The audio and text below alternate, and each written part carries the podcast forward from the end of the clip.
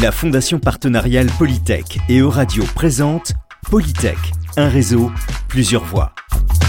Le podcast qui met en lumière la richesse des parcours et des passions des élèves, diplômés, personnels et partenaires des écoles d'ingénieurs Polytech.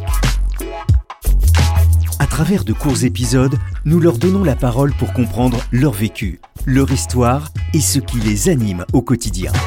Avec Trajectoire, je vous donne à voir ce qui est visible et invisible dans les parcours de vie de nos collègues, élèves, diplômés à Polytech. Bonjour Isabelle. Bonjour Mélinda. Je suis très heureuse de t'avoir euh, en interview pour ce podcast Trajectoire. Moi aussi. Ça faisait très très longtemps qu'on s'était pas retrouvés en face à face. Est-ce que tu te souviens de la dernière fois? Eh oui. la dernière fois, c'était la première aussi. Hmm.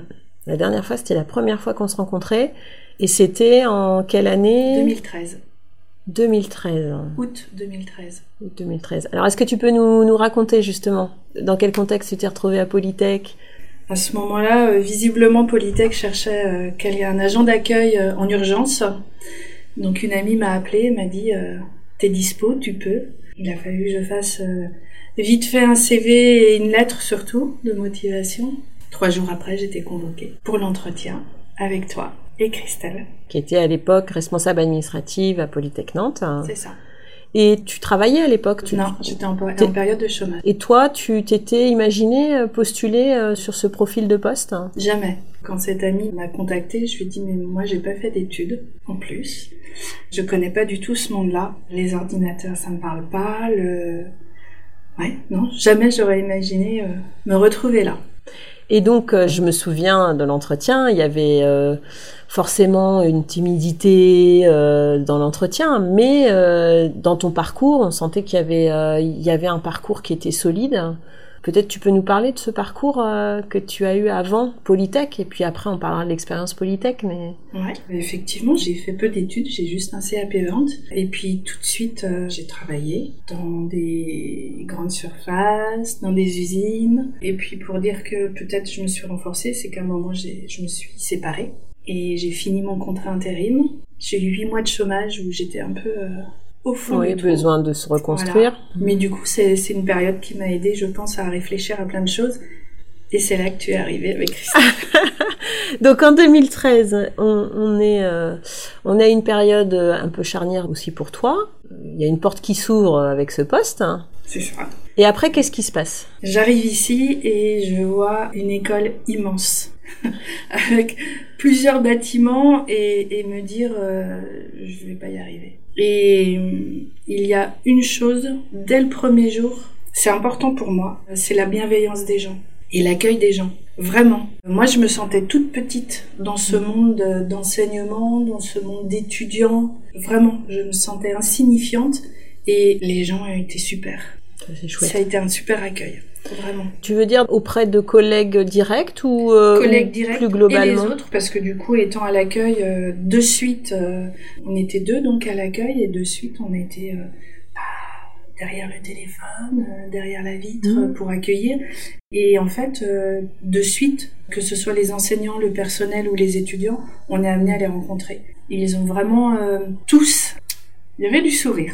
Ça t'a rassuré du coup euh, d'arriver dans un environnement euh, bienveillant? Ouais, et en fait je me suis dit euh, j'aimerais bien rester là. Et comment t'as fait? Alors Qu'est-ce qui s'est passé après? Donc ça c'était 2013 Voilà, donc j'ai été deux ans à l'accueil et puis René, René Legal. Qui était directeur à l'époque, oui. Voilà, a soumis à Christelle le fait que le poste de gardien se libérait et peut-être que je serais intéressée parce que moi j'arrivais au bout des deux ans. Et moi cet été-là, bah, du coup, euh, effectivement, euh, je m'étais posé la question aussi de reprendre le poste. C'était un poste en CDD ou c'était ouvert euh, au concours C'était un concours. Donc une autre épreuve. Aïe aïe aïe, oui. Comment t'as vécu ça Un concours, ça fait peur quand. Ah vraiment. Ça fait vraiment peur. Alors j'en avais passé un premier en logistique que je n'avais pas eu. Oui.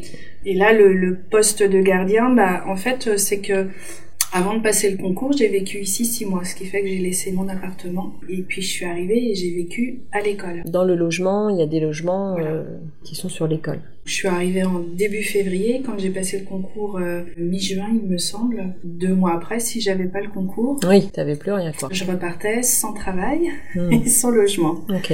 Donc c'était euh, ouais, c'était une vraie pression. Mais je l'avais accepté. Et comment tu as fait ta préparation? Comment tu t'es euh, justement investi Comment- Alors la préparation, eh bien, tu fais partie de, de ceux qui m'ont soutenu, qui m'ont aidé.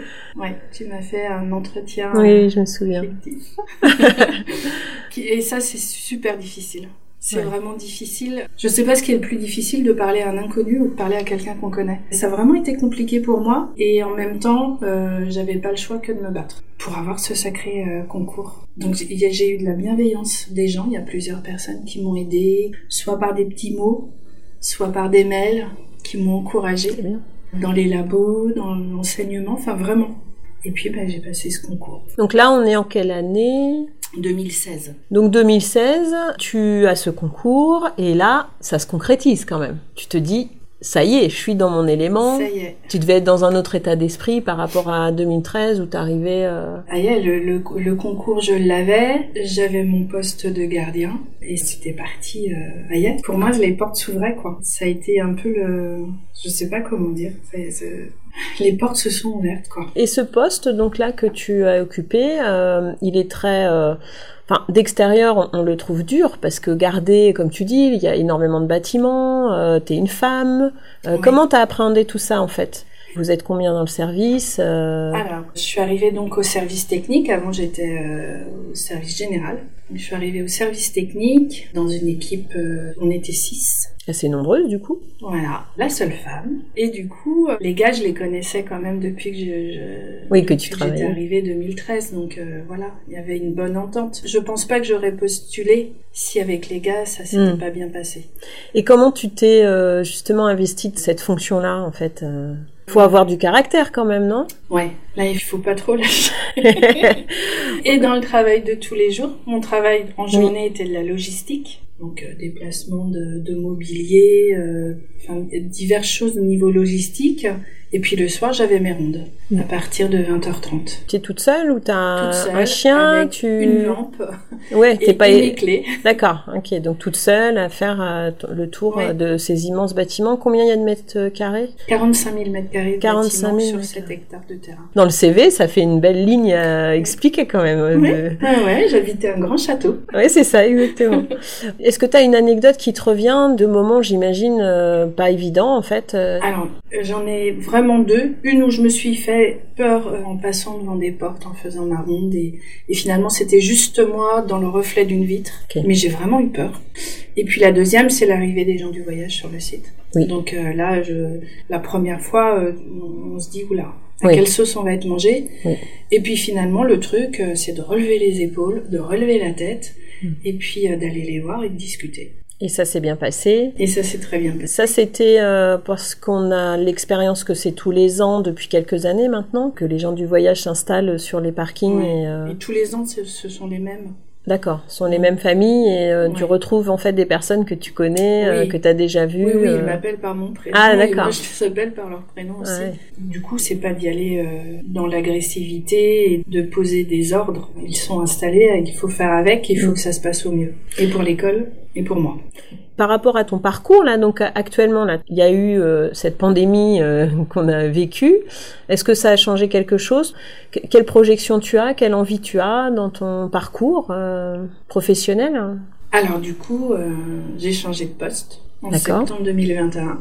J'ai arrêté le gardiennage après l'achat d'une maison, la rénovation. Et du coup, je suis retournée agent d'accueil. Donc euh, le gardiennage en tant que tel, tu en gardes un bon souvenir, mais tu es aussi Ah. contente de passer à autre chose Comment euh, J'en garde un bon souvenir. Ça a été compliqué de quitter euh, physiquement l'école tous les jours. C'est-à-dire que je suis là tous les jours puisque mon travail il est encore ici. Mais par contre, de ne plus y vivre, ça a été difficile. Oui. Ça a été mon toit, ma Ah maison. oui, d'accord. Oui, tu t'investis en fait. euh, ouais, bah, ça a été euh, presque six ans de ma vie. Avec les bons et les mauvais côtés, oui, c'est des astreintes, des contraintes, mais c'est aussi... Euh... bah ouais, c'était mon grand château. Mhm. Et est-ce que tu as conscience que c'est, enfin, il me semble, après, euh, c'est un des postes les plus particuliers, je trouve, dans les écoles. On a une classification de postes, euh, voilà, assez standard euh, dans les écoles. Ouais. Donc, on sait bien les équipes pédagogiques, les équipes administratives, techniques. Le gardiennage, c'est quand même très particulier comme. Ouais, j'ai l'impression que le gardiennage, c'est un peu le lien de tous, que ce soit en bâtiment et que ce soit en, en personne. T'es dans la proximité, en fait. On, pas, ouais. on a cette sensation d'avoir à, à être bienveillant avec tout le monde à devoir s'occuper de tout le monde. Oui, c'est ça, Vraiment. protéger ou en tout cas d'assurer, euh, peut-être aussi en fonction des besoins euh, des uns et des autres. Oui, dans euh. l'urgence ou dans l'anticipation. Quand on vit ici, on voit comment tout ce petit monde vit Mm. finalement. Est-ce que tu dirais aussi, enfin, on est dans un environnement où les gens sont très investis, donc euh, tu vois en fait euh, à travers le ton métier, tu vois ce qui se passe en fait euh, dans les coulisses entre guillemets quoi. Entre euh, ça, ça doit être quelque chose de très particulier parce que j'imagine tu côtoies euh, les gens quotidiens avant, après leur boulot, c'est-à-dire quand ils terminent euh, leur journée de Oui, travail. Enfin, Quand ils arrivent, quand ils Ouais, repartent, ça. quand ils arrivent stressés pour X ou Mm. Y raison, quand ils repartent plus détendus. Ouais, je les vois euh, faire du sport, on les voit euh, sous tous les angles en fait. Mhm. Donc ça quand même, ça demande aussi beaucoup de sociabilité. Enfin, tu, tu as conscience. Obligé. Ouais, C'est tu as conscience de ça, ouais. Après, effectivement, hein, il faut aimer les gens. Moi, j'ai cette chance dans mon travail d'avoir rencontré des gens bien, Mm. vraiment bien. Oh bah j'imagine qu'il n'y a pas que des gens bien. T'as aussi rencontré des gens qui ont leur caractère. c'est quoi la recette euh, avec les gens qui ont du caractère? Comment tu fais? Alors moi, c'est de poser euh, mes conditions. Tes à limites, moi. ouais. Mes limites et mes conditions à moi. C'est-à-dire que je suis gentille, je suis serviable. Par contre, faut pas que je sente qu'on se sert de moi et qu'on abuse de moi. Donc ça, tu sais l'exprimer, tu sais le dire, et, Je sais ça, bien le dire. et ça tourne bien. Oui. En tout cas, moi, je, je voulais te redonner quelque chose. C'est vrai que je t'ai euh, connue donc en 2013, il y a presque dix ans quand même euh, maintenant. Oui. T'es plus du tout la même femme. J'ai Ah plus oui. du tout la même femme en face de moi. J'ai une femme, euh, voilà, qui est en confiance, qui a son parcours, et ça, c'est juste génial de pouvoir euh, entendre ton parcours et la, la, ouais, la confiance, c'est ça, le, le, ce que, tout ce je que pense ça que t'a la amené. confiance, elle est venue de l'apaisement d'avoir euh, un travail. La stabilité, tu veux dire du. Ouais, cette stabilité-là. Et puis de vous, vous connaître tous. Et Polytech, est-ce que tu aurais un qualificatif à donner sur Polytech, enfin de ce que toi tu as? Alors j'ai un mot qui me vient quand tu me dis ça, euh, c'est familial. Ce mot, familial, c'est mon ressenti à moi. C'est, je pense, vraiment les choses telles que je les ai ressenties dès le départ. Chouette. Est-ce que tu veux nous parler d'une de tes passions en dehors du travail? Parce que, comme tu l'as très bien dit, le gardiennage, on passe son temps, enfin, en tout cas, on vit sur place. Oui. Comment tu as réussi à investir euh, en dehors du travail ton temps Euh, Est-ce que tu peux nous... Alors là, je l'ai mis un peu en, entre parenthèses, cette passion-là, mais je bricole beaucoup. Je retape des meubles, je, je crée des trucs. euh, Mais là, j'ai laissé un peu pour la rénovation de la maison. Très bien. En tout cas, merci beaucoup, Isabelle.